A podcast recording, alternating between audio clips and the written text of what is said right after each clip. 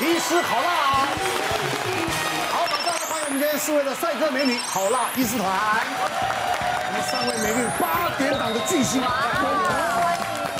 这个大家都知道，我们台湾人啊非常喜欢用成药，稍微这里不舒服，那里痛一下，就到药房，方圆五十公尺大概就会有便利商店差不多一样啊。大家觉得有点病痛呢，就该吃，就把它压下来，这样觉得才会安心。嗯，到底这些问题吃了会带来什么后遗症呢？我们请医医师呢？今天一一的来帮大家做解答，好的，好，来。来了解一下常备的感冒药，你吃对了吗？嗯，就像有镇痛解热的，是。很常见，一定有的，还有流鼻水、过敏，我最常吃的就是这个换季的时候，哎，过敏嘛，对啊，对不对？这个真的一定要吃下去，还有止咳化痰，这个好像。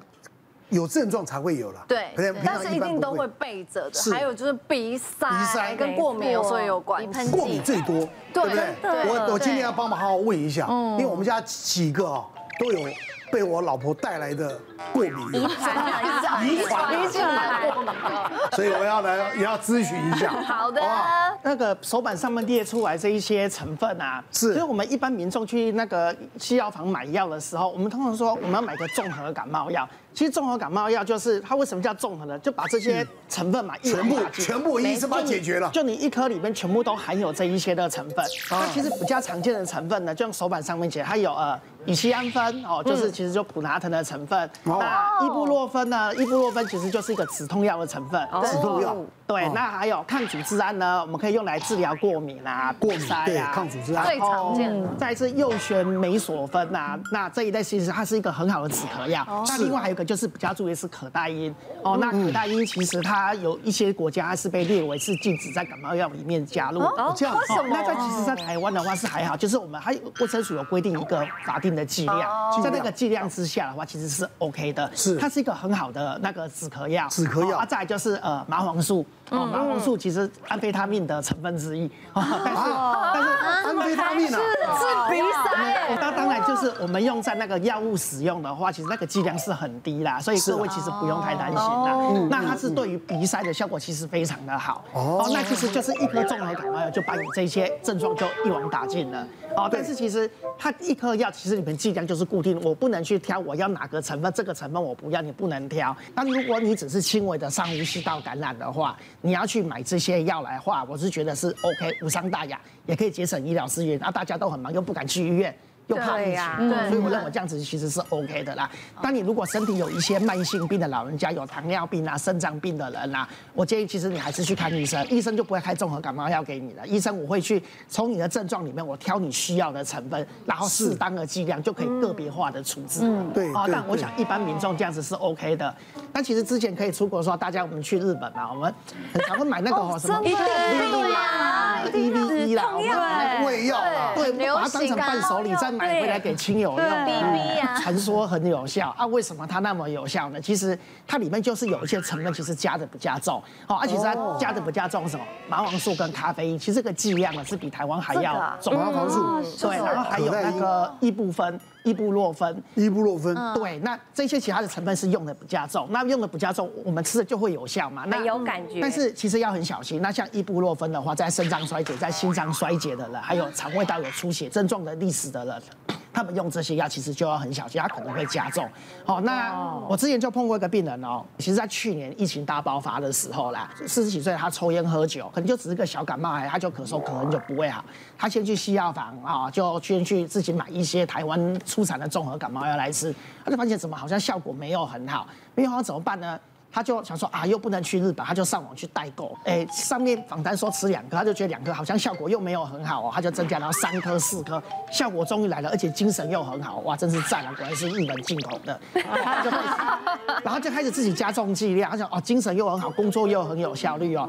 本来访单上面一天吃六颗，就还一天吃到十二颗。哇，天哪！他连吃了三天之后，就发现不太对劲哦。他那天有一天就晚上，他就开始觉得心跳非常的快，好，他心跳快。到他自己快喘不过气来了，哦，他就赶快去去急诊。那去急诊的时候，后来心电图一丢一跟他装上去呢，就发现说他的心跳一百六十几下。哇！哦，那一百六十，我们正常的成年人心率大概是六十到八十，下跳到一百六十几下，他是一个急性的心房颤动。哇！啊，心房颤动，那时候我们问他说，你到底是干了什么事情？你之前没有这些历史，怎么会有这一产生这个疾病？就他把他吃的药拿给我们看。就是他吃的这些日本的药里面的，里面就是麻黄素，还有那个咖啡因，这个剂量成分很重。那而且而且而且它又是过量的使用，这两个加在一起。太亢奋了，心跳一下。嗯哦，后来我们是紧急的，我们就帮他打了抗心律不整的要，让他心率慢下来。那尤其是最近像新冠的疫情啊，就是最近爆发的人数很多嘛，那政府要规划轻症的人，你不需要住院，嗯，是就是你没有呃严重的一些慢性病，你年纪又轻的，规划你轻症在家。但是其实轻症在家要很注意啦，因为我们这一波出来是欧米克隆的病毒，嗯，那其实欧米克隆的病毒跟去年的阿法不太像，嗯嗯，去年的阿法是会快乐缺氧，这一波就是欧米空的病毒，它的症状其实就很像类流感的症状，是。感冒、咳嗽、流鼻水，其实真的就像一般感冒。一样。哦，但其实我们有打过，你又打到三剂疫苗以上，其实不用太害怕这些东西啊。对我们来说，可能就只是一个对。呃，年轻人来说就只是个小感冒，嗯，但是你一旦发生，你在家里你在做隔离的时候，其实你要做的事情就是你要监测你的血氧，嗯嗯，你监测你的血氧，那我们年轻人其实都在九十五以上，嗯，对，万一降到九十五以下，你觉得呼吸要变急促的话，你就要赶快就医了，是，因为这个很有可能还要转成中重症的，但是你中间你可能会伴随一些上呼吸道的症状啦，这时候其实家里有一些综合感冒药，其实吃其实也无伤大雅，它只是让你整个的过程更缓和了，你不要那么。不舒服啦，啊，所以这个是要比较注意的地方。是是是是。那我们如果是今天刚刚讲的是成年人，不过儿童我们的就更谨慎了哈。对，我们儿科医师的这种感冒药呢，其实多大同小异，可种类更少了。你看我们化痰的药大概就两三种，然后鼻涕药大部分就是抗组织胺，而且我们这个抗组织胺用的大概也跟成年人差不多，只是剂量就会减少，变成药水的一个一个剂型。儿童的用药第一件事情就是说。我们有一些是成年人可以用的，但是儿童不能。比如说这个鼻塞的类，这个麻黄素类的药物，我们原则上在六岁以下，我们能不用就不用；两岁以下基本上是不可以用。哦，比如说上面的这个什么可待因类的止咳化痰，根本不可能出现在我们儿童这边。这是第一点，就是有些药在我们儿童是完全不会碰的。是。那第二点很有趣的就是前一阵子很多人都会。啊，引用网络的文章，然后写信来问我说，呃呃，美国儿科医学会说六岁以下小孩不可以用感冒药，为什么我们台湾儿科医师还在开感冒药？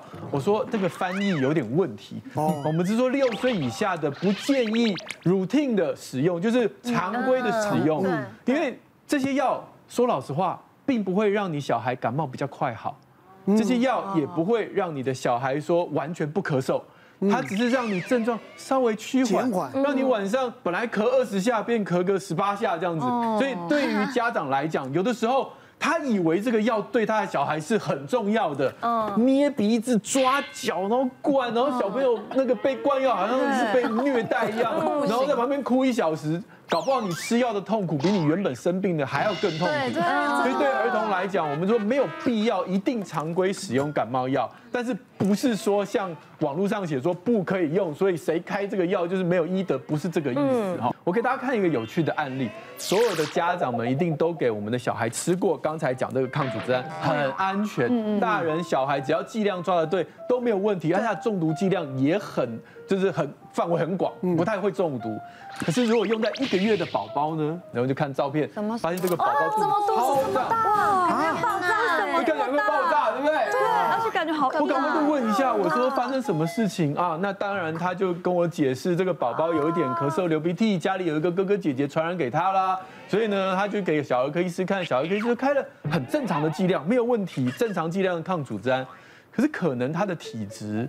没有办法适合这样的一个剂量，这个药物对他肠胃道会有影响，所以他的肚，他的喂母奶嘛，大家喂过母奶，可能每天都大个五六次便嘛，哈，五六次，然后吃了药，隔天便三四次，再吃药变一两次，吃到第四天的时候没有大便了，然后就变这样子。了。从小就满肚子大便，太胀，我有点害怕，而且你宝宝现在你看食欲不佳了。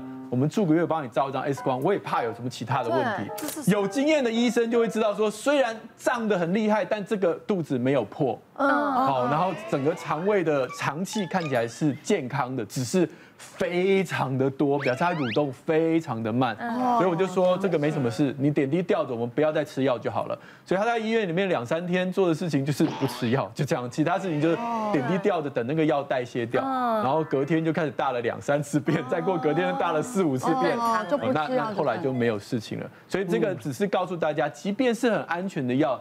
在小婴儿，尤其像我的个性，六个月以下的小婴儿，要在我这个门诊拿到药是很困难。嗯，我基本上说，我们能不吃药就不吃药。虽然我刚刚提醒，虽然大部分的小孩吃的都没问题，但难免你的孩子体质不太一样。不是，那黄医师呢？那小孩子感冒去看你干嘛呢？哎，这个问题问得很好。在台湾人大部分的观念，我看病就是要拿药。对。但其实上，我们必须要完全打破这个概念。今天你的孩子生病，带来看儿科医师，是由我们专业的人士告诉你目前严不严重，需不需要吃，需不需要住院，需不需要做进一步检查，还有告诉你接下来两三天有什么危险的迹象。对。那么把这个知识传递给家长之后，其实你可以不要带药，你就回家，然后按照我们指示去观察你的孩子精神。跟活动力跟食欲，我觉得这才是儿科儿科医师的这个这个价值所在。别忘了订阅我们 YouTube 频道，并按下小铃铛，收看我们最新的影片。想要看更多精彩内容，快点选旁边的影片哦。